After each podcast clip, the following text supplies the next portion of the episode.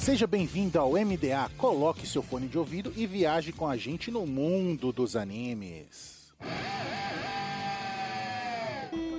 Estamos no ar com o MDA. Seja um navio pirata ou uma nuvem voadora, viaje com a gente no mundo dos animes. E nesta semana vamos viajar no mundo de Samurai Champloo. Eu sou o Raul e eu só queria um bolinho, cara. E olha onde eu fui parar. Eu sou o Lucas e vamos falar sobre esse anime que faz bem aos cabelos. Ele não meteu essa. Ai, não, não, não, não, não, não, não, não, não, não, meu Deus do céu, cara. Não é possível, Lucas. Caralho. Shampoo, cara. Shampoo. Quando tu acha que o poço é o fundo, tem outro poço dentro do poço. Meu Deus do céu, cara. A gente vê com as armas que tem. Ai, meu Deus do céu. As armas de um samurai são outra coisa, irmão. Aqui é o Carlos e esse anime tem um dos melhores primeiros episódios de todos os tempos. Olha aí. E aqui é o Ansem e alguns vivem, alguns morrem. Esse é o caminho do samurai. Peraí, se você usa uma frase samurai, você tem que usar com a entonação samurai, senão tá errado. Você mesmo criou. Então, mas eu falei samurai. Não, mas não só a palavra samurai, a frase tem que ser entonação samurai. A frase tem que ser entonação samurai? Isso. Aí você me fode, hein? Quem inventou essa lei foi você, agora você arque com isso. Mas eu não tô falando em japonês, cara. Não tô falando nome japonês. Eu falei em português pra evitar cair na minha própria regra. A sua própria teia de mentiras. Exato. Essa e mais mentiras do Ansem após os eventos.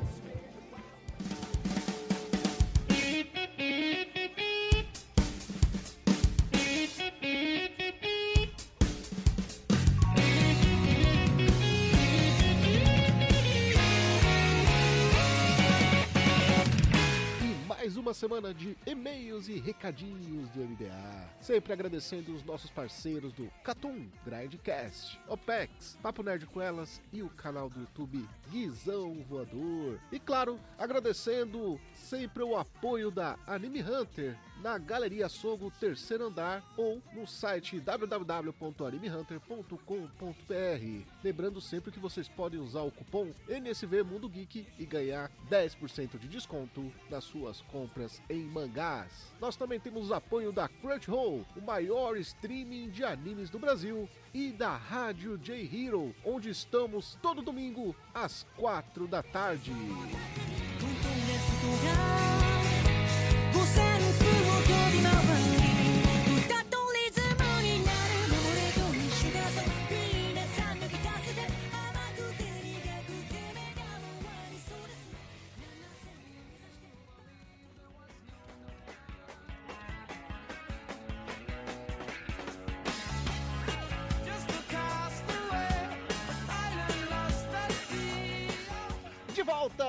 Dos e-mails com Samurai Champloo, do gênero ação, aventura, comédia and drama, em seus 26 episódios que estreou no dia 19 de maio de 2004 e teve seu último episódio exibido no Japão no dia 18 de março de 2005. Do diretor, o homem, o mito, quem eu Ansem? Você que sabe fazer a voz de samurai. Agora sim, Shinichiro Watanabe. Essa fera aí, Essa fera, bicho, louco, meu. que é diretor de Cowboy Bebop, Zankyo no Terror e Carole and Tuesday. Tá esquecendo talvez um dos melhores, que é o. Como é que é mesmo aquele de jazz? É, pelo jeito não foi só eu que esqueci, né? Não, puta, saiu agora da minha cabeça. Filha da puta, cara. O. Ah, Sacramento no Apollo. Olha aí, que também é muito bom. É muito, muito bom. Inclusive, ele é produtor executivo e um dos diretores de Animatrix também, tá? E produtor executivo do atual Blade Runner. O cara tem pouco contato.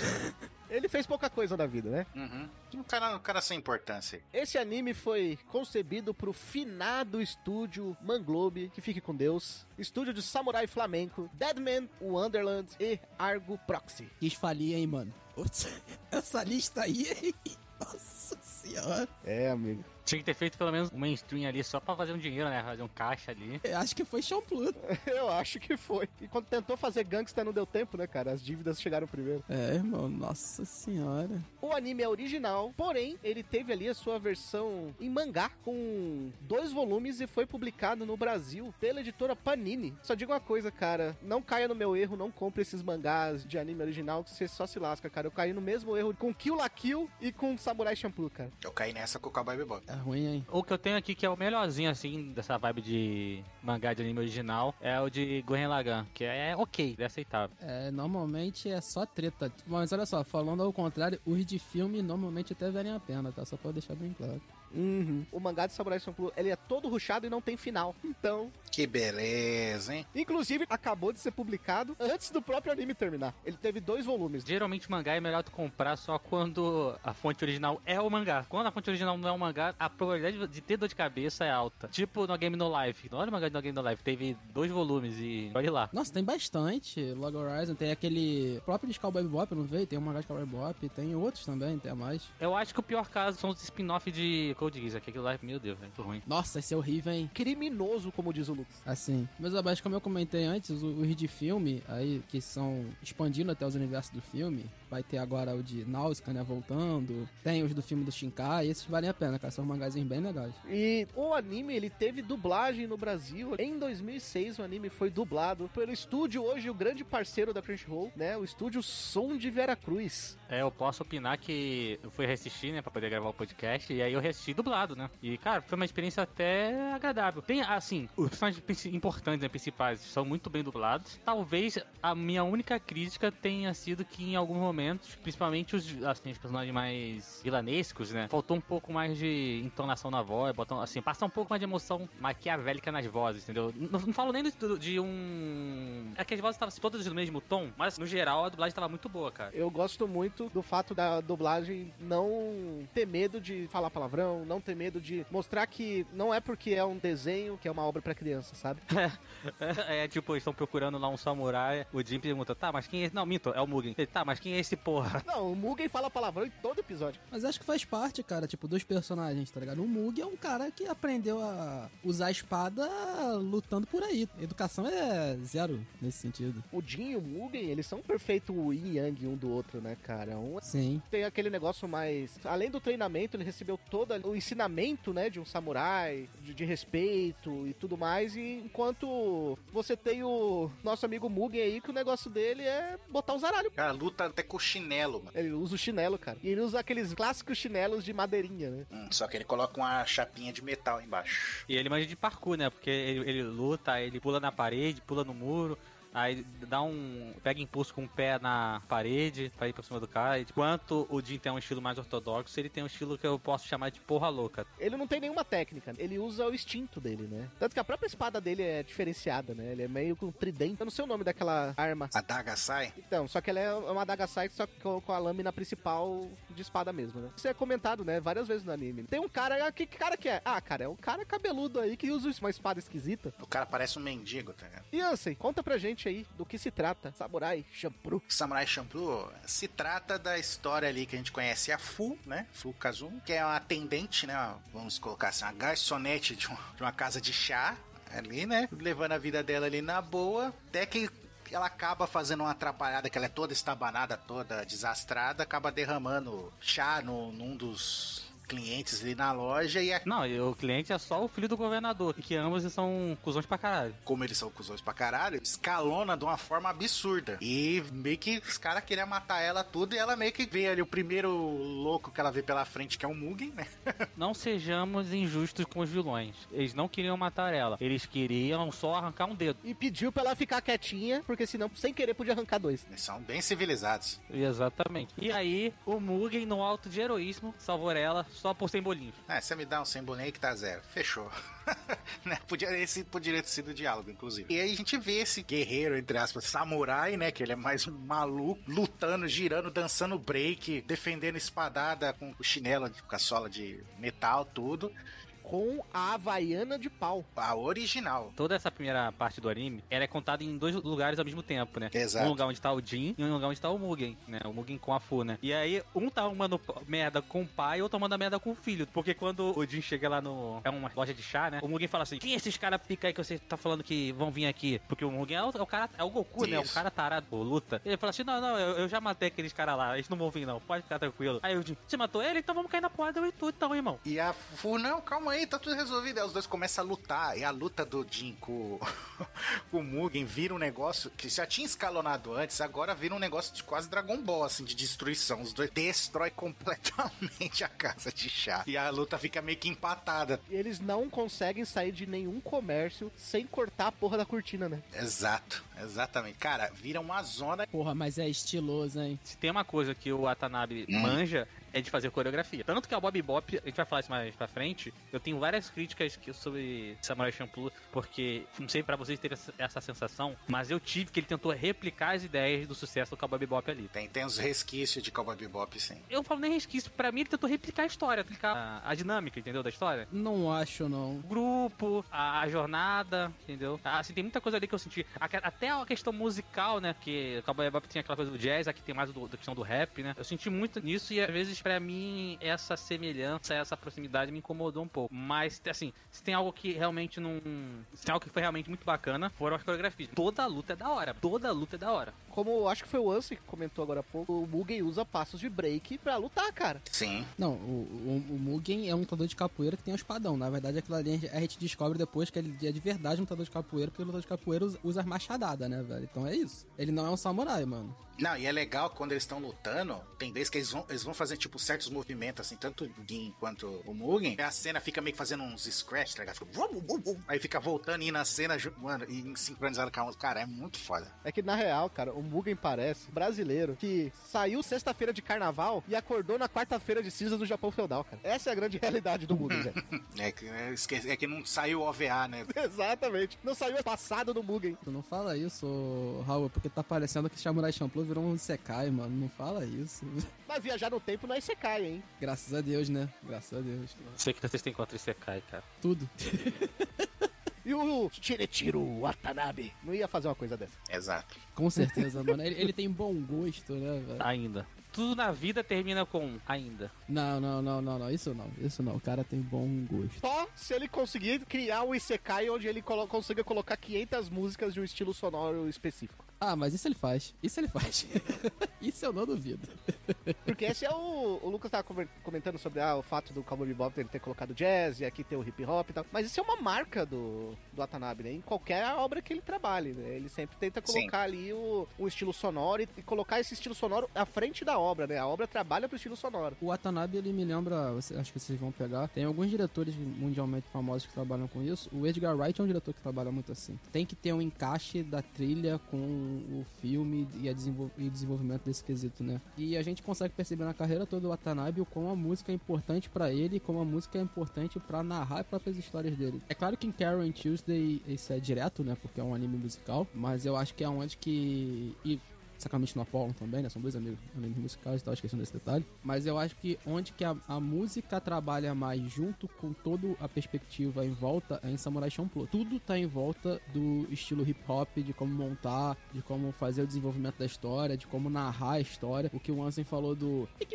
aquela voltinha que o DJ faz e montar a narrativa e montar a edição com isso, fazer as rimas, fazer toda a construção e voltar. E aí é uma coisa que eu, eu discordo um pouco do Lucas porque Cowboy Bebop, os episódios em sua maioria eles são bem lineares, enquanto que Samurai Champloo faz, é- cara, é muita edição cortada, é muita edição com tipo assim, uma coisa tá acontecendo num lugar, outra coisa tá acontecendo no outro, aí se mistura e tudo acontece. Um bilhão de episódios são assim, com edição cruzada. As cenas estão separadas, tão, são narrativas diferentes, mas só que se você não prestar atenção, parece que tá- uma cena tá comunicando diretamente com a outra, né? Tipo, um personagem fala um negócio, Sim. aí corta pra outra narrativa, e aí o personagem meio que responde o outro, mas não é a mesma cena, sabe? Parece que a- a- o diálogo continua. Exatamente, exatamente. É um dos trabalhos mais brilhantes que existem pra mim em questão de edição e narrativa visual pelo diretor montado assim. Porque, cara, pra fazer isso, tu tem que ter uma direção muito foda e um, editor muito foda, os dois conversando o tempo inteiro pra montar isso, de você conseguir dar essas rimas visuais. E é muito foda porque em Samurai Champloo, em vários episódios, é perfeito. Tipo, uma coisa acontece e é como o Ansem falou, tipo, as coisas vão acontecendo algumas vezes. Acontece um ato, corta, tem um outro ato e vai se misturando o episódio. E algumas vezes não, mano. É corte seguido que você vai montando e coisas acontecendo em vários locais diferentes, tudo acontecendo montado, e do nada tu tem uma narrativa de história muito foda. Igual aquele episódio do Cassino lá, não é? É um que é cheio disso, é esse episódio do Cassino. O próprio primeiro episódio também. O primeiro episódio tem mais de ter mais cenas, um encaixando com o outro, necessariamente de cortes, né? Mas mesmo assim, cara, nesse quesito de narrativa, eu acho que o Samurai Champloo ele vai além do que ele, o cara fez em Cowboy Bebop, tá ligado? Vai bem além. Ah, isso concordo, concordo. Na perspectiva de montagem, de como estruturação de visual, de direção. A direção do Shinichiro Tamara é sacanagem nesse anime, mas é sacanagem mesmo. Mano, o primeiro episódio, o cara tem uns planos assim que você fica tipo assim, irmão, como? É plano tipo assim, teto do prédio que ele cruza a madeira e aí ele consegue separar o, o Jin e o Mugen numa posição e na parte de baixo tá a Fu olhando, tudo separado pela madeira e você consegue enquadrar tudo certinho. Mano, é genial, cara. O cara é um gênio. Pra quem não conhece o, o diretor que foi comentado ali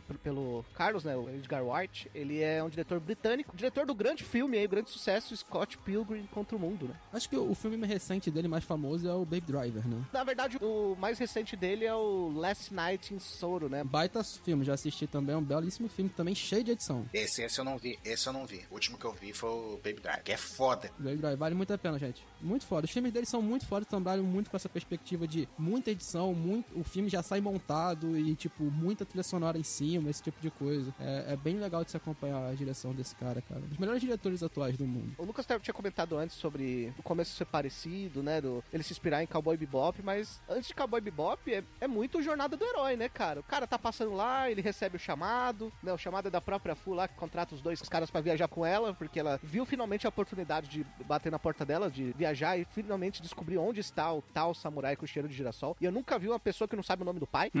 Tem inspirações na composição ali, entendeu? Tipo, o grupo, as missões paralelas, enfim. Mas quando você pega o contexto geral é diferente porque, ao contrário de Cowboy Bebop, aqui é mais uma road trip, né? Uma- é mais uma, uma viagem, né? Do- Assim, você tá no ponto A, você tem que chegar no ponto B e você tem que te obrigar.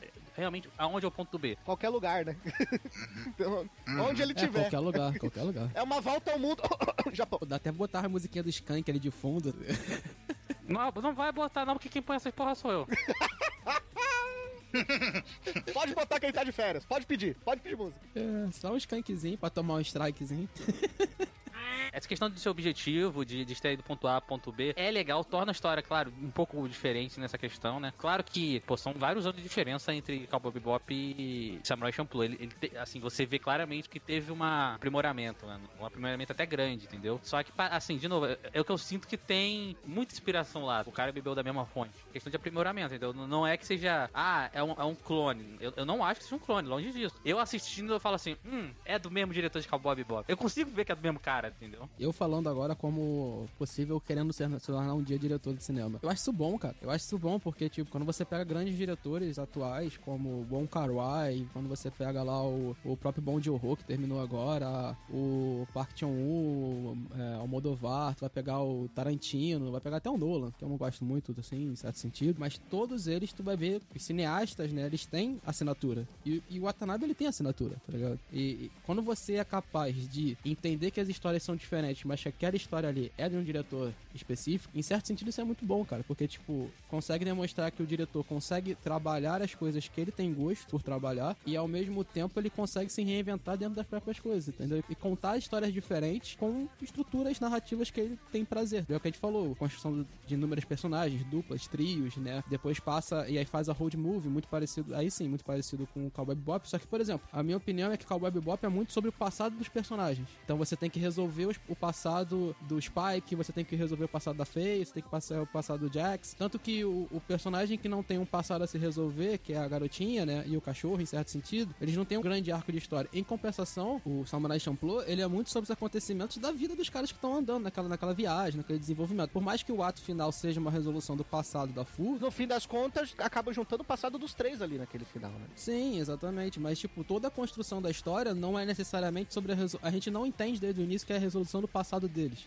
A gente vai entender quase no final do anime. Isso, do, quase praticamente no último episódio. Nos dois últimos, né, ali, que são o último arcozinho. Então, cara, tipo, você tem estruturas narrativas que se diferenciam nesse sentido. Enquanto que o Boy Bebop sempre tá conversando com o passado dos outros, porque o passado do Spike é misterioso, o passado da Feia é meio estranho, o Jax é o caçador de resolvimentos. Ele já tem toda uma pré-moldagem ali, na verdade a gente tá conhecendo o caminho de todos os personagens ali. E é um jeito de narrar dele. E eu acho que ele muda depois, quando ele vai fazer Sacramento no Apollo também, é bem diferentes nas construções. Aí são Terror e tudo mais. Ele consegue também se renovar nesse sentido, né? E outra, é aquela história de três órfãos que descobrem que, que é uma família, né? Que conforme você vai recebendo o flashback de cada personagem, eles mesmos vão descobrindo que eles são três órfãos, né? Que eles estão ali num caminho parecido, sabe? Todos eles têm ali um objetivo, sabe? Um quer lutar com quem puder, o outro quer se restabelecer, né? Porque ele é o Ronin, né? Ele é o cara que matou o mestre dele. E a terceira quer encontrar o pai, né? A gente não sabia que era o pai dela até 45 do segundo tempo, mas ela quer encontrar o pai. Ela perdeu a mãe e ela não tem ninguém no mundo. E ela quer encontrar o, pai só pra falar, filha da puta, você abandonou a gente. Que é o direito dela, sabe? Mas no fim das contas é uma história de três órfãos, que mesmo com todas as diferenças, assim como toda a família, descobre como conviver e descobre que eles têm dificuldades, inclusive, pra se separar depois. Que várias vezes durante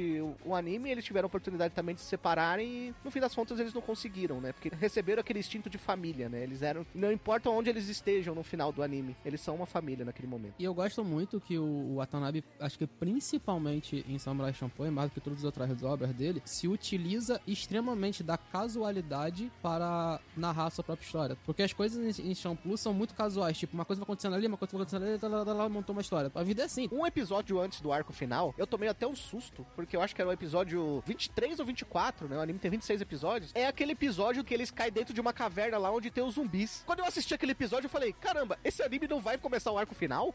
cara, e é tipo, dois, três episódios antes do arco final, cara. Aham. E isso é muita marca do, do Watanabe, sabe? As coisas acontecem, é quando tem que acontecer, ponto. Muitas das vezes as coisas parecem muito sem sentidos na, na narrativa dele, na narrativa que ele constrói. E quando tu vai ver, o que, que ele tá fazendo? Ele tá construindo o personagem, ele tá te mostrando pequenos detalhes das coisas ali em bizarrices completas. Como o episódio do beisebol.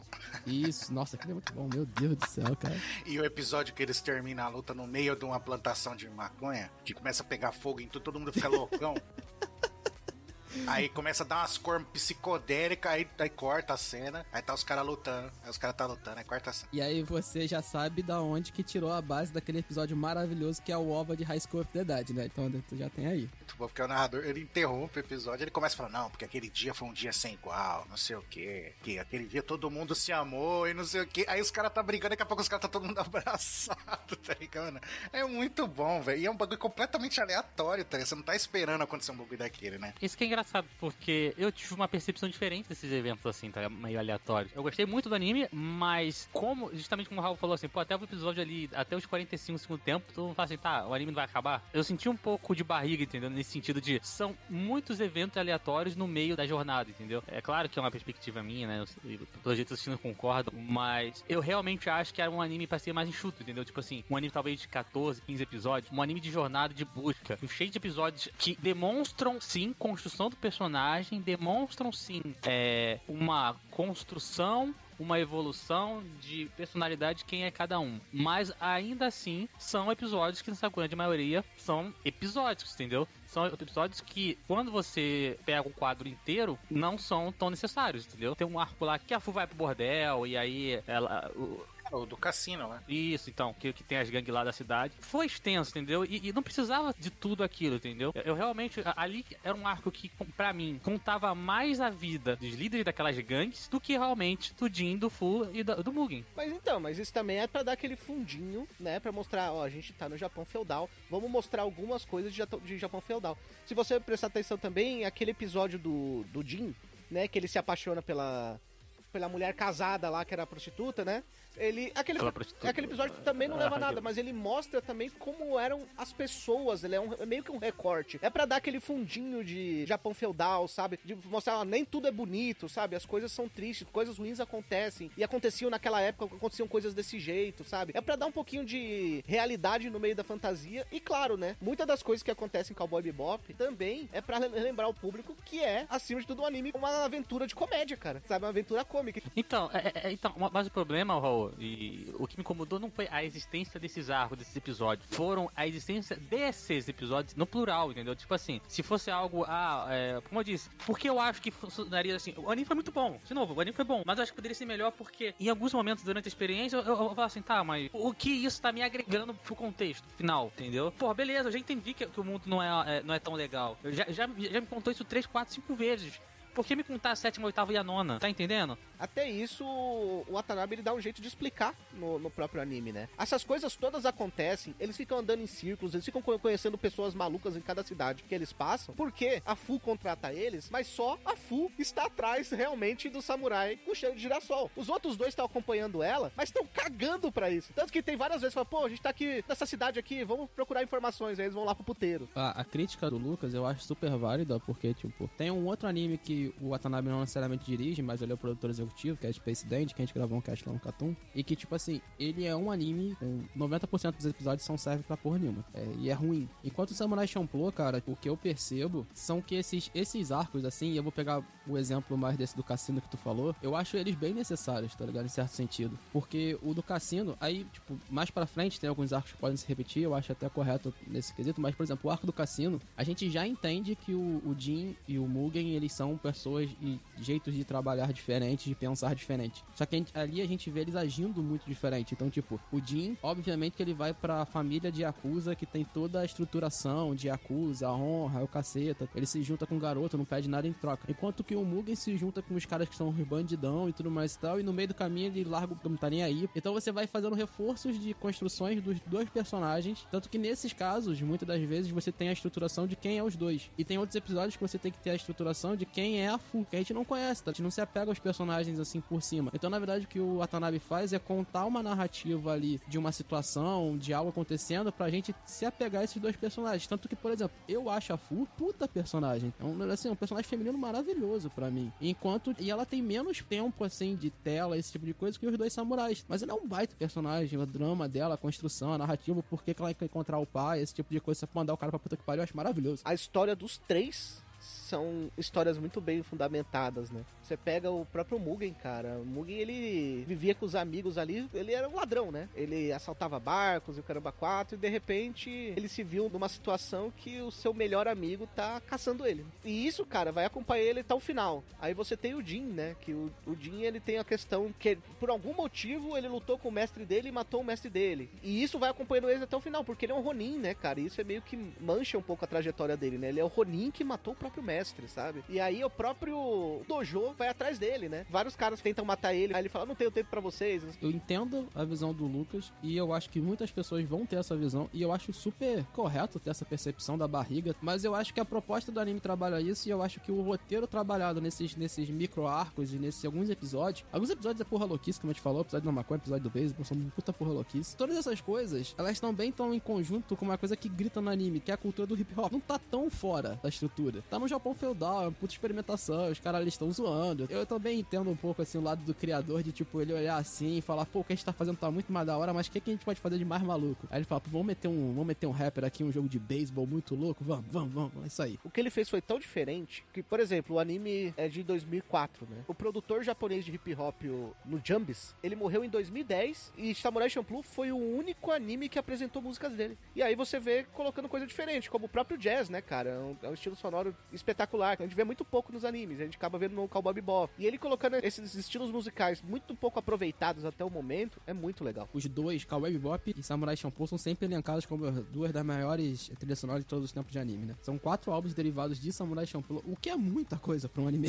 De 26 episódios. É, entende? Tipo, é, é- é coisa pra caramba, cara. Além do Nujabes, né, tu também tem a construção com um brother dele, né, se eu não me engano, que deixa eu pegar o nome daquele certinho, que é o alter ego, né, Tsuchie também, que é Shinji Tsushida, que foi ele que fez também boa parte da trilha também junto com o Nujabe. Então, cara, é um grupo muito grande de DJs, de pessoal que trabalharam, que era rapper, uma galera assim que era da cena na época, que trouxe essa questão, né, do hip hop pra dentro do anime, conseguiram mostrar, montar uma trilha sonora que é cabulosa. E eu acho muito legal, cara. A gente trabalha com o hip hop na perspectiva do Samurai Champloo e a princípio não casa, né? Não deveria bater os dois. Pessoa que não, que não viu Samurai Champloo, tá vendo a gente falar assim, ah, hip hop tal, né, os E tudo. Aí, samurai, Japão feudal, aí você fala, cara, tipo, são coisas a princípio assim tão distantes, mas só que é aí que tá a, a, a fodeza do Shinichiro Watanabe. Ele consegue mesclar as duas coisas e, pare- e fica orgânico, tá ligado? Fica um negócio que parece que se, tipo, foi, parece que foi feito pra, na época lá do Japão feudal, tipo, os hip hop, tá ligado? Tipo, porque ficou muito foda. E ele não para só nisso, né? Ele não para só na música, né? Você tem o break, você tem ali as batalhas de rap, você tem o episódio da pichação, né? Inclusive, no mesmo episódio do Bordel barra Cassino lá, que tem a lance que, o- que o-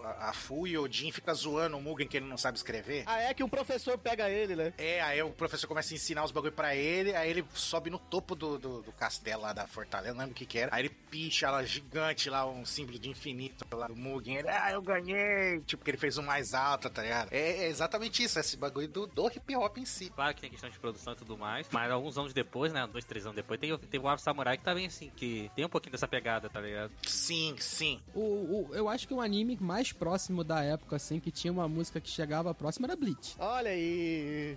Sinceramente. Não, mas Bleach é outro que a gente, inclusive, a gente falou no cast, né? Que a trilha sonora é foda. E o Cowboy Bebop é outro, cara. Mas esse negócio da batida e tal, o, o, o- o Orange Range, cara, a primeira abertura de Bleach é nessa pegada. Então, tipo, é o mais próximo. O Samurai Champloo é foda, cara. Que começa desde o começou a abertura, já, já tá foda. Aí você vê a trilha sonora sincado com o que tá falando, a letra, com o que tá mostrando. Aí a- começa o episódio, a trilha sonora do episódio toda é foda, vai indo, aí encerra. E tem um encerramento também que é foda. O encerramento é foda. E mostra um pouquinho do, do passado da, da Fu, né? Vocês acabaram de dar o nome do episódio aí, ó. MDA Samurai Champloo, dois pontos. A procura da batida perfeita. Pronto.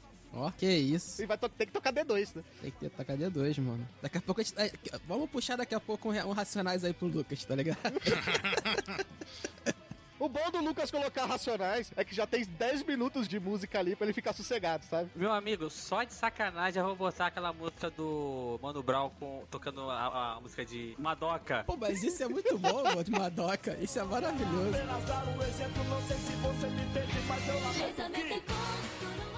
Mas a ideia é essa, né? Ele fez isso muito bem no Cowboy Bebop, que a gente citou, e ele faz isso muito bem no Samurai Champloo. Ele não traz só a música, ele traz toda uma cultura, né? Cowboy Bebop também trazia toda aquela cultura daqueles bares que tocava, tocava o jazz, das pessoas discutindo qual que era o melhor estilo, qual era o melhor estilo de jazz, não sei o quê. E aqui também, né, cara, você tenta a pegada das roupas. Cara, ele conseguiu mesclar aquelas roupas largonas dos rappers lá com aquela com as roupas de samurai, cara. Isso é muito legal. E tem uns samurais também que tem uns kimonos com marca atrás, tem toda uma pegada. Mano, é muito street style, cara. Eu gosto muito, velho. Eu acho muito bacana que, tipo, quando um diretor ele pega assim todo um. toda uma estrutura que existe no mundo, né? Toda uma cultura, assim, ele consegue entender aquilo ali. Ele traz gente, né? Porque a gente acabou de falar que tem todo um grupo por trás dessa questão da música, da construção da narrativa auditiva do, do anime. Ele traz todo mundo, ele consegue se inserir nessa, nessa, nessa cultura e aí ele consegue trabalhar isso muito bem no, no anime ou no qualquer trabalho audiovisual que tenha. E você consegue perceber que isso tudo faz o quê? Faz com que Samurai Champloo seja um anime e um trabalho de audiovisual fantástico. Olha a produção disso aqui, olha o tamanho da produção disso. Um, um diretor que é muito bom, trazendo uma equipe completa de música foda, que faz um trabalho fodido, uma edição maravilhosa. Então tu vai construindo tudo ali em volta. E é puta representativo, né, cara? Mostrando a cena toda do hip hop. Tanto que a gente até falou, né? Do grafite, do break, a próprio, a próprio rap, tudo, cara. É muito foda, né? E por um, e por um lugar, né, que teoricamente, assim, não, tem, não teria tanto contato quanto aqui no Ocidente mais, né? Lá no, que é no caso do Japão. É uma época muito representativa pro Japão, né, velho? Essa época da guerra, do samurai, da, do- Sim, sim, sim. E eu acho muito legal que nesse sentido eles, ele, ele colocar dois personagens que se contrapõem na estrutura do que é o samurai, que é o, o Mugen e o Jin. O que é o certo e o que é o errado no caminho do Bushido? Tu tem ali as disputas ali dos dois. E você entendeu como é que é ser um, um lutador, um samurai naquela época. Tem tudo quanto é maluquice. E pra representar que eles estão naquela época, muitas vezes eles falam vários nomes de samurais famosos da época, inclusive Musashi é citado várias vezes, né, durante e eles sempre deixam claro, não, ele morreu, tá? Isso aqui já passou, já passou, ele, já, ele morreu por um cara lá. Teve um cara que queria é, derrubar um monte de gente, não, vou derrubar o Musashi. Não, o Musashi perdeu pra um cara lá. Aí teve um outro episódio que eles falaram assim, não, não sei o que, ó, o Musashi tá vindo aí, hein, você pode lutar com ele. Aí ele falou, não, mano, é mentira, mano, o Musashi já morreu. E eu acho isso bacana. É que o Musashi, a época do Musashi foi no começo ali da era Tokugawa, né? E a, e a era Edo já, já acabou, já. Busquem Vagabond, é um ótimo mangá aí. Conta na história do Miyamoto Musashi. Cara, eu quero falar da abertura, cara. E eu quero falar do encerramento, cara. É, então fechou. Então fechou. Tá, tamo, tamo junto. A primeira vez que eu vi a abertura do Samurai Champloo, cara, eu fiquei, sabe, um tempo assim, bugado. Falei, mano, o que que eu acabei de ver? Porque começa aquele, o cara começa mó de boa, né? Ele cantando, pá. Aí você vai vendo, aí eles são meio desenhados ali, meio que como se fosse um estilo de grafite, assim, sabe? Não é igual no- durante todo o anime, né? É bem estilizadão os personagens ali tudo. E aí você vai vendo e aquela frase que eu falei no início lá, o cara tá cantando, é legal que ele vai fazendo lá, someday, né? Some, faz fica esse que no Japão é esse barulho é tipo uma onomatopeia de corte de lâmina, né? Tanto que no One Piece tem o Mr. One lá, que é o tem a Supa Supa no Mi, né, que é da, da lâmina. E aí cada vez que ele vai falando esse esses barulhos de corte, vai mostrando tipo eles lutando, né? Tanto o Mugen quanto o Odin lutando e matando uns outros samurais, uns outros guerreiros e cortando eles. E vai sincronizando com a letra, com a cena. Cara, é muito animal, velho. Não, a abertura é linda, cara. É, eu acho que é uma das aberturas mais marcantes de todos os tempos do anime, cara. A, a montagem, o estilo, eles fazem uma montagem que é uma arte meio tradicional japonesa, parecendo que é uma capa de CD. Isso, isso. E, é- e ao mesmo tempo, é, tipo, é ao mesmo tempo tradicional e ao mesmo tempo parece um grafitão. É muito foda. E termina com, com o disco, né? Tipo, parecendo assim, Samurai chamando. Muito foda. É muito foda. Puxando um pouco a, a- o encerramento já. Primeiro a música é um esculacho, né, velho? Não, eu adoro, eu adoro encerramento também, cara. É, Chique no Ota, cara, é um, é um dos encerramentos, assim, cara, de música, assim, que eu sou mais apaixonado. Eu tenho dois, né? Um deles é de Cowboy Bop, só, e o outro é de Samurai Champloo. Obrigado, tá, Tanabe. É, pouca, só, só uma trilha fraquinha, né, que você gosta, né? E, e como o Ansem falou, cara, se você parar pra prestar um tempinho, cara, a história da, da, da Fu ali sendo contada, e aí você tem um detalhe que o pai dela aparece no final, né? E tem os girassóis, e na verdade, tipo, ela tem a percepção dos girassóis porque na verdade foi onde que ela foi abandonada pelo pai, num campo de girassóis, assim. É cabuloso. E vai contando, assim, bem de forma bem simplinha, assim, a morte da mãe, É, e, e não tá sendo aquele bagulho de idiota, né? Tipo, diálogo expositivo. Não, tá ali mostrando, você viu, você captou, captou. Se não, passa, já era. Não, é 26 episódios te mostrando ali a historinha dela, ela com a mãe, ela sendo criada, tem a cenazinha do espelho, etc. Pra você entender um pouquinho de quem é a personagem, mano. E, cara, genial, cara, genial. Assim como eu falei, pra mim o personagem da Fu é incrível, velho. Como a mina cresce, como ela vai se desenvolvendo na história, o coração que ela tem. Como você mostra que, tipo assim, mano, é uma mina de 15 anos que ela é boa. No meio de mar de sanguinários, galera, assim, ela, tipo,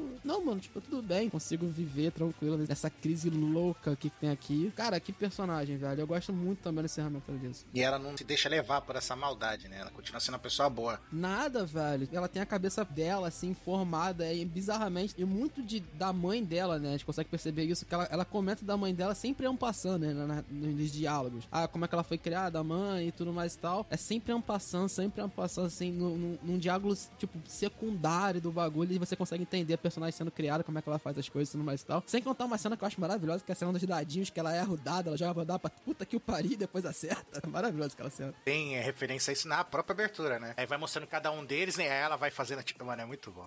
Que vai, tipo, ela vai fazendo pose assim, tipo, meio que desfilando, tipo, mostrando, ah, sou um puta mulherão. Aí ela tropeça, cai, derruba o leque, aí cai os dadinhos, né? Toda estabanada, muito bom. Tem coisas de, de menina, mulher dela, né? Por exemplo, tem aquele negócio dela ter sido usada pelo cara lá que é contrabandear ela. Aí ela meio que tem dó do cara, porque no fim das contas o cara não era tão ruim assim. Aí ela vai ver, o de- olha o desenho dela e fala: Ah, pelo menos ele me desenhou com peitos bonitos. Aí os caras, o quê? Aham. Ela tem toda a construção da narrativa de tipo, o mundo toda hora prova ela de ela ter que mudar. E mesmo assim ela mantém a fofice de tipo de uma adolescente, uma criança, tá ligado? Tipo, ela tem uma espada. E a espada é a espada mais coisa, uma- é a espada mais fofa que tu vai ver na tua vida. Cheia dos adereçozinhos, rosa e o caceta. Então tem, inclusive, não tem um chaveirinho pendurado assim, não? Tem, tem, é o chaveirinho. É do pai dela. Com uns dadinhos e tal, é. Tem a caveira que ela olha dentro e tem a cruz. Aí ela descobre que o pai dela é envolvido, né? Com os católicos e tal, né? Isso. Tanto que tem um episódio muito maneiro que é o episódio do holandês, né? Que o, o holandês fala pra ela, toma cuidado com isso que você tá mexendo, isso é muito perigoso. E é uma época muito, muito ruim. Quem, quem quiser ver, veja Silence, que é um, um filme do Scorsese. O Silence é bem dessa época, dos jesuítas tentando ir pro Japão, século XV, assim, e tipo, todo mundo sendo morto, você não pode ter. O shintoísmo é a religião do Estado japonês na época, e tem todos os problemas. É, tanto que tinha aquele bagulho lá pra eles verificar se era cristão ou não, dos fumier, né? Que era a plaquinha com pintada o rosto tipo de Jesus assim, ah, você é cristão? Você tem que pisar em cima, tipo, é um puta, né? aí quem não era, foda-se, tá ligado? Quem não era, foda pisava, tá nem aí. Agora quem era ficava. "Ah, ah, ah". Já que você falou nisso, inclusive num podcast recente, a gente falou de um arco de One Piece que tem uma cena inspirando nisso, né? Exato. Que os piratas pedem pra eles pisarem no retrato da rainha, né? É, no, no fumier da Otorrino. É, totalmente, porque ela era tipo, né, pra eles era tipo Jesus, né? Tipo, a salvadora, amada, né? E fazer aquilo era uma puta falta de respeito, um pecado. Então é, mesmo, é daí que veio a, a inspiração. Tem uma passagem que eu não sei, eu acho que é filler, mas é uma das melhores passagens de Samurai X, contando que existem pouquíssimas, tá ligado? Que é um arco sobre cristianismo. Tem esse detalhe também. Ah, sim, tinha os Cavaleiros Templários lá, não era um negócio assim? Cara, eu não lembro, só lembro que era um negócio com o cristianismo e eu, é tipo assim, eu acho que é uma parte, é uma das melhores partes do, de Samurai X é filler e graças a Deus, porque, né? É, era, era, era um dos filler. Ai, ai, o autor de Samurai X. Quem quiser, procura aí. de um jeito extremamente cômico, ele mistura, né, como a gente falou, o hip hop, a cultura do hip hop com a era Edo. Só que a era Edo não deixa de ser o Japão feudal e o Japão feudal não deixa de ser o Japão feudal. Ele continua sendo o Ja- Japão feudal com todas as suas qualidades e defeitos. Tanto que é aquele negócio de deles olharem com preconceito alguém que vem de fora, né? No caso do holandês. É a questão lá do marido que prostituía a mulher porque ele queria dinheiro, né? Porque ele era viciado em jogo. É o negócio do senhor feudal lá fazer o que quiser com a cidade. Então é muito interessante o jeito que, aos poucos, ele vai desenhando o Japão feudal e aí sim colocando os toques de moderno que ele quis colocar, né? Que no caso do- da cultura hip hop. Já que a gente tava falando bastante da construção dos personagens, né? A gente comentou muito da Fu, né? da- dos detalhes, assim, das cores. É, o Raul falou do Yin Yang, tanto que um, o, o Mugen é, é vermelho e o, o Jin é azul, né? Tem todas essas construções. Só pra reforçar esse character design e a construção da direção de artes, né, mano? Que é muito bonita em Samurai Champloo, né, velho? Que eles conseguem fazer cores, assim, razoavelmente saturadas, assim, mas ao mesmo tempo mais envelhecidas, que eles devem colocar algum tipo de... Cara, provavelmente, assim, no tempo moderno agora, lá naquela época não deveria ser isso, mas hoje em dia você trabalha com loot, alguma coisa assim. Mas naquela tempo provavelmente deve ter sido feito na mão. Você ter muito saturado, mas parecer velho ainda, então dá uma dificuldadezinha. Eles brincam muito com isso, brincam muito com cor, saca? Eu, eu acho muito massa. A abertura já entrega isso, enquanto o anime ele mantém essa estrutura. Então, cara, tipo, a direção de arte ah, fantástica, cara. Muito, meus parabéns pra pessoa que fez, cara. Você comentou do vermelho e azul do Yin Yang, não tá ali à toa, né? O vermelho é, pra- é o fogo, né? Toda a impulsividade ali do Mugen, enquanto o azul é a água, né? É toda a calmaria do Jin, cara. Tudo isso é montado com toda calma. E aí você tem a cor do Sakura, né? Aquele rosa claro na Fu, que é pra mostrar que é aquela menina que tá florescendo como mulher, né? Ela tá ali com seus 15 anos, né? Ela é uma Sakura ali, né? Que tá florescendo ali, ela tá vendo as coisas ruins e boas do mundo, né? Tá conhecendo várias coisas. Daí quando ela finalmente tomou coragem de sair pelo mundo e descobrir onde tá o seu pai. Todos os outros personagens que aparecem na história, eles sempre estão com alguma roupa é, acinzentada, é, um azul moído, sabe? Aquele um azul acinzentado, um, vi- um verde acinzentado, que é só pra mostrar que eles não são os principais da história, né? Porque eles não são importantes, eles estão ali pra completar o time. Sim. Fica no subtexto, né? Tipo, o seu inconsciente, ele tá vendo isso, ele tá entendendo, pa- só que não tá falando na tua cara, olha, a gente colocou aqui a cor vermelha no Mugen porque ele é impossível, não, sabe? Não é didático, assim, o bagulho fica no subtexto, você entende e já era, tá ligado? E quem não entendeu, tipo, paciência. Sim, e essa narrativa de subtexto que o Ansem comentou é o que dá o charme do- de uma construção boa de narrativa. Você não precisa narrar tudo na cara de quem tá assistindo. Você consegue montar essas construções de forma muito estratégica, como a gente consegue perceber, né? E assim conseguir passar pra algumas pessoas pegarem e outras pessoas só vão sentir, tá ligado? Nesse tipo de construção onde você refina a tua obra e Samurai Champloo é uma obra estupidamente refinada, cara. Estupidamente refinada.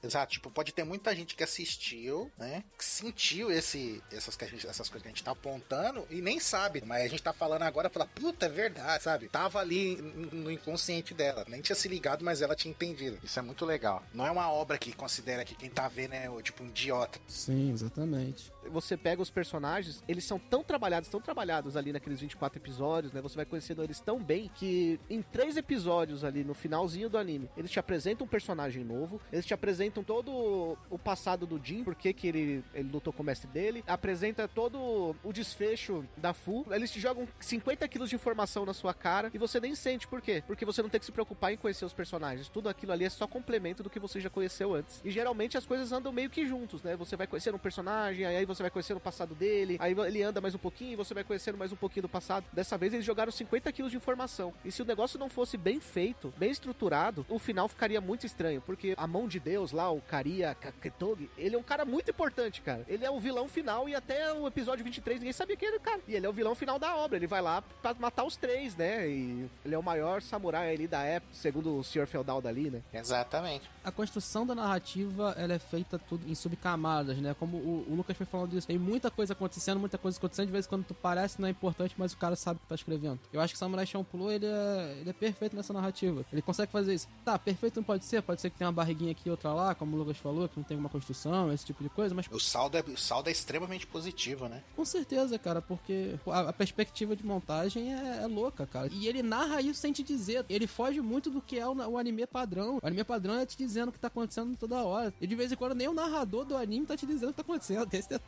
É, é que o assim falou, eu tenho minhas críticas, você falou da questão que tem a barriguinha, eu falei assim, não, tem barriguinha pra caralho, mas assim, no final do dia o saldo é muito positivo, entendeu? É aquela questão, eu vou falar de outro anime aqui, mas pra contextualizar essa questão na, na, na cabeça. Angel Beats, tá? Um anime nada a ver, bem nada a ver. Tem muita gente que trata Angel Beats como se fosse o- os melhores animes de drama que existem. E eu falo assim, cara, Angel Beats pra mim, com perdão da palavra, é uma bosta, é uma merda. Por quê? Você tem um anime de, acho que se não me engano, 13 episódios, que 10 episódios pra mim são um saco e tem 3 episódios que eu falo, ok, temos uma história, entendeu? Então, é um final que te pega. É muita coisa ruim antes. Samurai Champloo não. Samurai Champloo, ele é um anime que começa muito bem e aí ele tem algumas oscilações porque eu tenho essa sensação de barriga. Mas episodicamente, as histórias daqueles episódios individuais não são ruins, são, são histórias incríveis. E assim, principalmente quando a pessoa vai maratonar, provavelmente é uma daquelas situações que, se você vai assistir semanalmente, a experiência é uma. Se você pega e ruxa, você fala assim, porra, mano, tô- acabei de assistir 4, 5 episódios que, em questão de história, não aconteceu praticamente nada. Mas individualmente são episódios incríveis. O problema é, quando você vai assistir em sequência, você fala, opa, peraí, caramba, por que, que- o que, que a história avançou?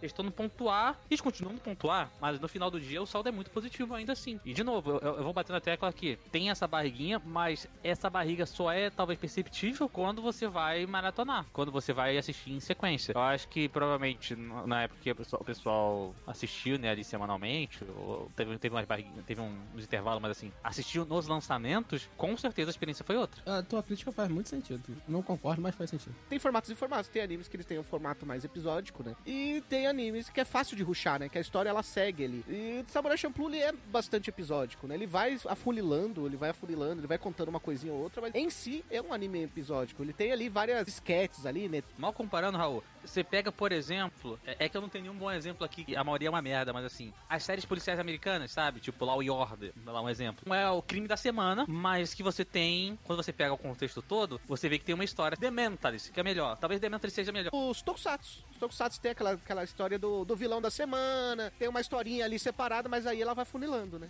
É, isso. Nessa pegada, tem o, o problema da semana, né? Problema é, é, o Freak Week, né? Que o pessoal também zoava. Algumas séries de, de herói e tudo mais. Que você tinha o vilão da semana, mas cada historinha tem um. Opa, aqui tem um negocinho aqui pra, pra- que vai te ajudar lá no final. Aqui tem um negocinho lá no final. Pra pessoa que assistir na semana no lançamento, porra, legal. Pô, maneira essa resolução desse problema. Mas pro cara que deixou pra juntar, a experiência é outra. Fala assim, porra, mano, eu tô de três episódios aqui que só tá lutando contra vilão, porra, que saco. Eu, eu falei que mal comparando, porque a qualidade dessas histórias individuais de Samurai Champloo são, assim, pra mim, muito superiores. Por exemplo, os Flash. É sacanagem a gente comparar. Não tem, não tem. Mas a questão do sentimento, tipo assim, de eh, progressão, aí sim, aí tu fala assim, porra, não senti progressão. Aquele arco do cassino, por si só, é melhor que, se você pegar na temporada aí de anime, é melhor que 50, 60% dos animes que saíram na temporada. Aquele arco, porque aquele arco poderia ser uma história. Poderia ser a história do cara que quer salvar eh, os pais endividados e tudo mais. Podia ser uma história aquilo ali. Dentro do contexto, o saldo é muito positivo. Eu acho que, no geral, existe sim uma barriga, mas quando você soma, cara, é, Samurai Champloo é muito bom ainda. Ah, o cara, puta, esse episódio aqui eu acho que tem uma barriga, ah, vou dar um 8. Mas é 8. Aí esses outros animes, tipo, é 5, 4 também. Então ele, mesmo ele não agregando tanto, né? Eu acho que é isso que você tá querendo dizer, não agregando tanto, e mesmo assim ele ainda, ainda é muito bom comparado com outras coisas que a gente tem por aí, né? Porque o roteiro dos episódios são bons, né? A gente falando agora de Flash, falando dessas séries americanas, as séries americanas elas são episódios que são formulaicas, né? Você sabe como é que vai se andar o episódio, esse tipo de coisa. Samurai Champloo tu não sabe. Cada episódio tem seu próprio roteiro, tem própria construção. Às vezes quando tem um mini arcozinho de dois, três episódios ali que constrói toda a ordem. Por exemplo, é o que eu falei lá do, do bagulho da maconha. Esse cara tá lutando. Mano, tá uma maior treta. os caras chegar na plantação, porque os caras são uns bandidos, e não sei o que. Tá mó tenso o bagulho e os caras começam a lutar e que, começa a queimar a planta. Você nem tá se ligando que é, que é isso, tá ligado? Aham. Que é maconha, essas coisas. Aí começa a queimar um, um fogaréu, não sei o que. Aí você tá vendo o Mugen correndo pra dar um golpe pra matar o cara. Ah, o anime começa a distorcer, ele fica com o olhão, com a bocona tudo torta, e todo mundo começa a ficar colorido, bagulho nada a ver, tá ligado? Aí fica mó loucura. Você fala, mano, Eu acho que você não precisa nem tão longe, Anzo. Eu acho que você pode pegar em coisas talvez até mais sutis. Por exemplo, no, no episódio lá do pintor, né? Que vai desenhar a Fu e tudo mais. No contexto do episódio, tu entendia assim: ah, beleza, esse pintor é um criminoso. Aquilo tu pegava muito, muito rápido. Só que a partir daí você vê que não, ele não concorda com aquilo. E aí ele age, ele mesmo age pra salvar. E aí você fala assim: não, é aquela mulher lá que é a, dona do bagulho. E aí você vê que não, que é o cara que tá jogando show com o Jin. A história, dentro do episódio, dentro daquele mini arco, ele criou uma complexidade, entendeu? Ele criou... E aí, pô, ele fala que a arte do cara chegou até Van Gogh. Mano, Van Gogh, tá ligado? Que bagulho louco. Que o Ansel tinha comentado agora há pouco. Você assiste o episódio da maconha, tal, chega naquele momento, você dá risada e você fala, pô, que final da hora, não sei o quê. Aí você para pra pensar um pouquinho e você fala, pô, tem tudo a ver, né, cara? A cultura do hip hop sempre foi ligada ao diálogo, né, sobre a maconha. Então o que acontece? Você tem um episódio onde a cannabis aparece e um anime que você fala da cultura do hip hop, cara, tem tudo a ver, no fim das contas. ele tá agregando ali também, entendeu? Sim, ele tá ali mostrando mais um componente, né, da cultura ali. Você tem os raps que simbolizam ali aquele diálogo sobre legalização ou não da maconha, né? E ele tá tocando Legalize Já. Aí, Lucas. Eu vou botar a música da Proerd. Na thumb do episódio tem que ter o leãozinho lá da Proerge, assim, no cantinho. Pois é. Pô, vocês querem me fuder mesmo, né? Se já tem um D2, mano, tu quer mais música de maconha do que o D2, mano? Então, O nome da banda é Planet Hemp. Você vai esperar o quê? imp, né, velho? Row,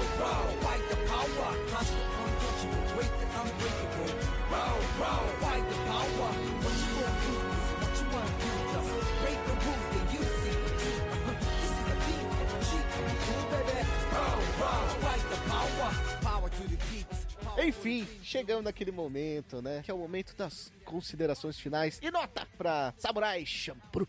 Eu vou dizer pessoalmente que eu gosto mais de, de Samurai Champloo do que de Cowboy Bebop, principalmente do final, sabe? Eu acho que o final de Samurai Champloo mim é um final mais agradável, entendeu? Eu acho que o, o Cowboy Bebop eu termino com aquele gosto meio agridoce na boca, entendeu? Então, assim, pra mim é mais satisfatório o final de Samurai Champloo. Tem uma parada que eu gosto muito em anime, sabe? De anime de ação, né? Obviamente, mas eu gosto muito é coreografia. Eu sou um cara tarado por coreografia. Assim, tem duas coisas que eu gosto muito, tá? A primeira é, eu gosto de entender as lutas. Samurai Champloo não tem de entender as lutas, mas a luta deles são, assim, bem coreografadas. Então, apesar de eu não entender aquela questão de que tem os Battle Shonen, ah, de níveis de poder e tudo mais, as lutas são bem coreografadas e dentro do contexto da história fazem sentido, entendeu? Então, eu acho que é um anime, assim, é, questão artística, que é arte, arte sonora e visual, cara, muito bem executado, entendeu? Você é pego tanto pelo que você vê, tanto pelo que você escuta. Coisa, assim, incrível, é uma- é uma experiência completa. Narrativamente, é um anime que pra mim é tipo um V. Ele começa lá em cima, dá uma embarrigada, eu acho que as histórias, de novo, é algo talvez pessoal, mas se fosse um anime um pouco mais enxuto ali, eu não teria a sensação de barriga, mas individualmente são histórias muito boas, entendeu? É que realmente me deu aquela sensação de, de ser algo muito episódico em alguns momentos e... Porra, eu quero saber que porra de cara de girassol é esse? E a história não me contava, entendeu? Às vezes ficava com essa agonia. Mas o final, pra mim, ele, é- ele é satisfatório, entendeu? A resolução das histórias individuais são satisfatórias. Então, assim, cara, é... É difícil, entendeu? Eu avaliar, porque a experiência é muito boa, e- mas existe um grande incômodo no meio. Mas com tudo que foi falado aqui, com tudo que os colegas comentaram é, sobre as qualidades narrativas do Watanabe, cara, eu vou deixar um 8, entendeu? Eu vou deixar um 8. Como eu disse, eu acho que se, se a história não fosse. não tivesse esse meio, eu poderia subir a nota. Como a história ainda é muito boa, pô, 8 é- pra mim a história é incrível. Mas como tem esse meio que, que, que me pega um pouco, eu vou dar um 8,5, vai. Um 8,5. Eu poderia dar um 1,5 a mais, mas ah, me faltou esse meio aí. Talvez se fosse um anime mais curto, poderia ser uma nota maior. que falar desse anime que eu conheço há pouco. Não, mentira, conheço faz muitos anos.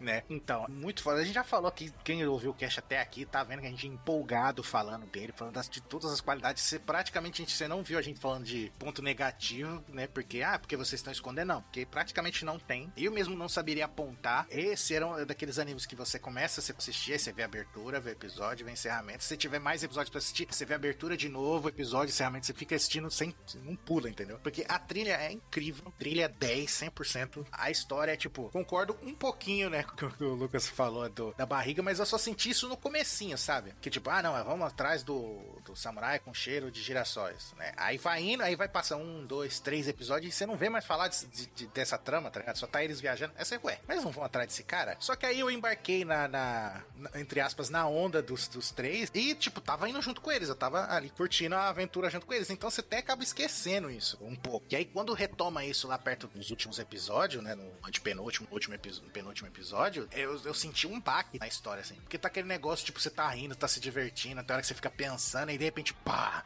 volta com tudo, volta o outro cara aparece lá, o mão de Deus e tudo, e aí o bagulho fica, tipo, extremamente sério, pesado de novo, puta tudo. As dicas que tava tendo durante todos os episódios, a gente meio que, entre aspas, não tava vendo, você fala, caralho, velho. Tem tudo desfecho, né, que a gente não vai falar aqui, né, porque quer que vocês assistam. E o desfecho dos personagens, tá ligado? É muito, como o Lucas falou, cara, é muito satisfatório. Você sente, sabe, gostei, valeu. Tem muito anime que não tem isso, tipo, a história toda é incrível e tem o desfecho, o desfecho é porco, acaba de um jeito bom e você fala, ai, caralho, que merda. E já Samurai Champloo, não, ele começa foda, tem o meio foda, tem o clímax absurdo e o desfecho te agrada também. Então, eu vou dar nota 9 pra ele. Ah, isso por que, que você tirou esse um ponto? Ah, sei lá, pra não ser o, o cara empolgadão e dar 10, né? Então, dou 9.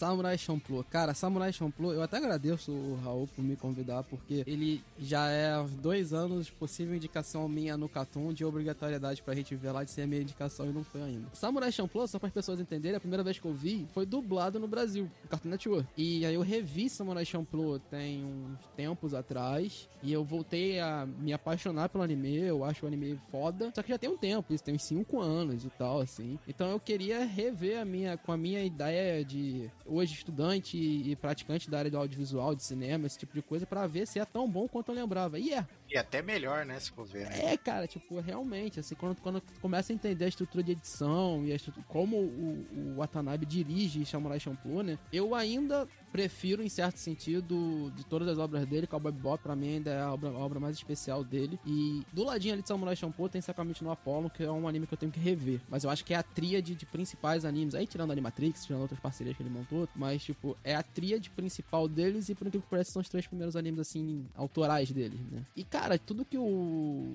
eu acredito que o pessoal tenha falado aqui, né? Edição, estrutura técnica do anime é fantástica. Cara, a trilha sonora é um, um esculacho. Um esculacho, é sacanagem de boa essa trilha sonora. Pega aí, entra lá no YouTube agora, acabando esse podcast. Você entra lá e vai ouvir todos os quatro álbuns, os álbuns são sacanagem. Ouve lá, cara, porque é brincadeira. A direção do Watanabe tá perfeita nesse anime. Ele traz e ele melhora o que ele fez em, em Cowboy Bebop. Os personagens são bons, a narrativa secundária é boa. Talvez tenha esse problema de barriga que o Lucas comentou. Talvez só. Porque, por exemplo, pra mim, a partir já do segundo episódio, ele já estrutura que vai ser um road movie. Tu vai ver uma narrativa de os caras andando pelo Japão. E é uma coisa que eu falo, cara, quando tu vai estruturar uma história, a primeira coisa que você tem que fazer é dizer qual é o objetivo, qual é o fim dessa história, o objetivo dessa história. Em One Piece é encontrar o One Piece. Em Naruto é o Naruto se tornar Hokage. Em Hunter mudou um pouco, o Togashi quebrou um pouco disso, mas antigamente era encontrar o Gin, né? O objetivo dele é terminar a história, tá ligado? É, hoje em dia é, né? É, hoje em dia é, hoje em dia é. Na verdade, hoje o objetivo é o Gin fugir do filho dele, né? Isso, não, não, não, isso aí foi sempre. isso foi sempre da obra. E a gente dá essas construções assim, e, e eu acho que o Watanabe desde o início ele fala, ó, é encontrar o samurai de girassóis. Ele, ele te diz, ele te cumpre isso no final, você tem toda a trajetória dos caras e o que eles prometeu no início ele te cumpriu. Que é o quê? Tu vai ter um road movie, é um filme de jornada, né, de construção, de narrativa de pessoal andando, viagem, esse tipo de coisa, e eu vou te entregar o que eu prometi no final, que é o samurai de girassóis.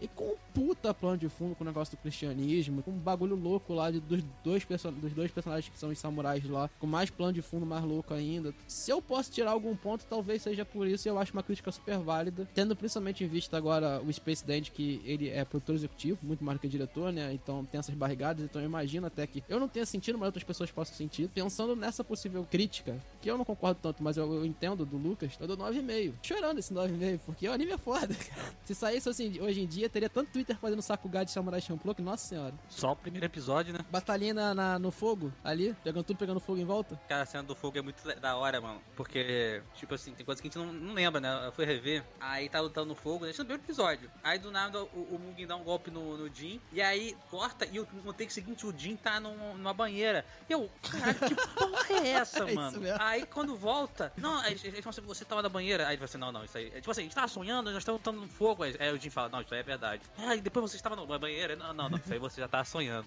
Aí, eu- aí eu ah, tá, porra, não tô maluco, porra. Porque eu falei, caralho, mano, que porra de, de, de banheira é essa, cara? Aí ele alucinando. Porra, é muito bom, mano. Sim, sim, sim. É muito bom porque essas narrativas, assim, o Watanabe, ele, ele joga pra tudo, ele não explica. E aí você tem que pegar. Acho genial, cara, quando, quando o diretor faz isso. E é por isso que eu falo, pra mim é um dos melhores primeiros episódios de todos os tempos. Você vai ver o primeiro episódio de Samurai Champloo, tu vai até o final, irmão. Cara, a história é bem simples, né? É uma World Japan Trip. Japan Trip. Japan Trip, né? Os caras viajando pelo Japão à procura do tal samurai de girassol. Só que quando você sai de uma viagem, incidentes acontecem, né? E, e no caso deles foram muitos, né? Eles descobriram várias coisas, eles conheceram várias lendas e várias realidades. Eles começaram a usar alucinógenos como cogumelo e maconha. Se é uma viagem e não tem treta na viagem, não tem história pra contar, então não é uma viagem. Exatamente. Não chama trip à toa, né? Mas a maior viagem nesse, nesse anime todo é a fumaça da maconha. É, é essa, pô. Mano, o narrador falando que aquele dia ninguém foi de ninguém, é um dia que vai ser esquecido. Não tem como você não, não, não rir, mano. Ali nasceu o surubão do Boruto. Não, ali eu só consigo pensar num- numa frase, mano. Dedo no cu e gritaria. É, é- é- é o que resume. Ali que surgiu. Exatamente, é isso. Mas enfim, por ser uma trip, ele te dá uma certa liberdade, sabe? Porque é aquele negócio de você fechar os olhos, caminhar e você não sabe pra onde você vai, o que, que você vai fazer, ele só seguir em frente. Comer alguma coisa e algumas vezes tentando comer alguém. E, e- e assim, às vezes comendo alguém. Inclusive tem um episódio maravilhoso que é o do Mugen roubando a Yakuza pra comprar comida, pra comprar os negócios. A Yakuza foi, teve coragem de roubar o seu dinheiro. Aí o cara me roubou na rua. sim, sim.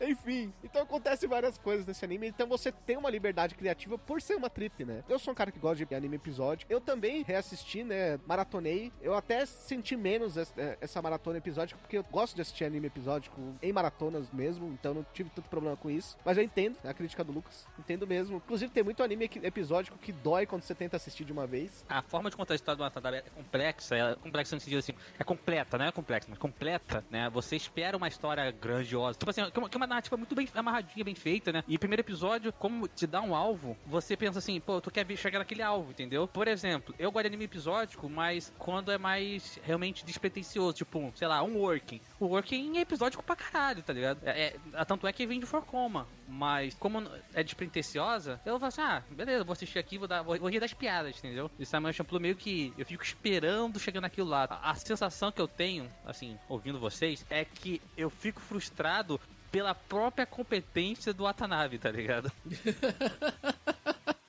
Eu, eu sei porque eu, eu tive isso com Carol e Thursday. Você tá com a barra lá em cima. Quando não é, chega, tipo, quase chega lá. Você fala, porra, mas como assim? Exato, já ficar ali com a barra lá em cima, né? Porque é o Watanabe aí, enfim. Ah, mas eu acho que Carol Tuesday tem, tem problemas, realmente. Quando o Carol Tuesday foi anunciado, a gente tava numa reunião no Catum, aí o Crive começou. Bones, Shinichiro Watanabe, uma porrada de cantor brabo, tudo mais. Aí ele virou e falou assim, se esse anime não for o melhor anime de todos os tempos, o mundo pode acabar. Não foi. Não é, mano. Isso aí é o Real Madrid dos Galácticos. Quando tu junta muito cara bom, não dá certo. Tu tem que botar uns caras ruins ali pra balancear o negócio. Cara, de vez em quando você tem que colocar o Pará no time, sabe, cara? Não tem muita coisa pra fazer. Você tem que colocar o Márcio Araújo, entendeu? não, não, aí tem não, irmão. Aí não tem não. Não, não, não, não precisa pegar tão mal. Tu põe o, sei lá, o Rodinei. Tá bom? Tu põe o Rodinei ali. Você tem que colocar o Reinaldo, o Léo Pelé. Torcedor de São Paulo agora que é ouvinte aqui da MDA, querendo te matar, velho. Mas o meu time tinha Vitor Luiz até pouco tempo, cara. Eu sei, eu sei. Tem que, tem que balancear. O meu tem jeito. também, pô. O seu também, é verdade. Ai, ai. Eu gosto da, da pegada episódica, sabe? Só que eu tive o mesmo problema que o Lucas teve, cara. Chegou no episódio 23, a gente teve o episódio do túnel lá, dos, dos zumbis. Eu falei, caramba, não vai terminar não? Eles não vão começar a finalizar. Me deu uma desanimada, mas aí quando entrou já os, os últimos três episódios, que mostrou o vilão final, que ele junta todo mundo, né? Ele é o vilão do Mugen porque ele é o cara mais forte, então é o cara que o Mugen queria lutar. Ele é o vilão do Jin porque ele é o cara que obrigou o mestre do Jin, né? A fazer o que ele fez. E ele é o vilão da Fu porque ele é o cara que tá tentando impedir a Fu de alcançar seu objetivo. Os caras conseguiram juntar tudo em um cara só. E é compreensível, sabe? Não é um negócio que você fala assim, putz, isso aqui é porco, sabe? Não era jogado. Você fala, faz sentido. Aí quando a Fu alcança seu objetivo, o tapa na cara que ela toma é tão espetacular que você toma um tapa na cara junto. É muito bom, cara. Como o Lucas falou, né, cara? O sol brilhou no final do anime, sabe? Pois é. Não, eu acho do vilão aí você falou bem, porque, mano, eu duvido que a maioria de vocês não ficou com medo de ser o boss Necron no final ali. Sim, mano. Deus Ex Machina, né? É, tipo assim, um boss do nada, hahaha, eu sou mais mal que o pica-pau. E nessa aí, a minha nota também é 9,5. E com os 8,5 do Lucas, com os 9 do Ansem, com meus 9,5 e 9,5 do Carlos, a gente fica com a média de 9,1 pra Samurai Champloo. E você, que episódio você quer ouvir nesse humilde programinha? Você quer ouvir a gente falar de quê? Angel Beats? De Space Dandy? De Baki? Não, não, não, não, não. não Space Date não, sério mesmo, gente. Não, Space Date não. Eles estão clamando pra que não, mas mande aquele e-mail pra mda.nsvmundogeek.com.br. Você também pode deixar o seu comentário lá no Spotify, que anda bombando, a gente tá agradecendo muito, cara. E se você quer ajudar a gente de uma maneira mais incisiva, você pode ir lá no Twitter do MDA e dar um cliquezinho lá pra nos apoiar financeiramente. Exatamente, agora vocês podem fazer isso lá, beleza? Por enquanto, nós ficamos por aqui. Até o próximo episódio. Tchau.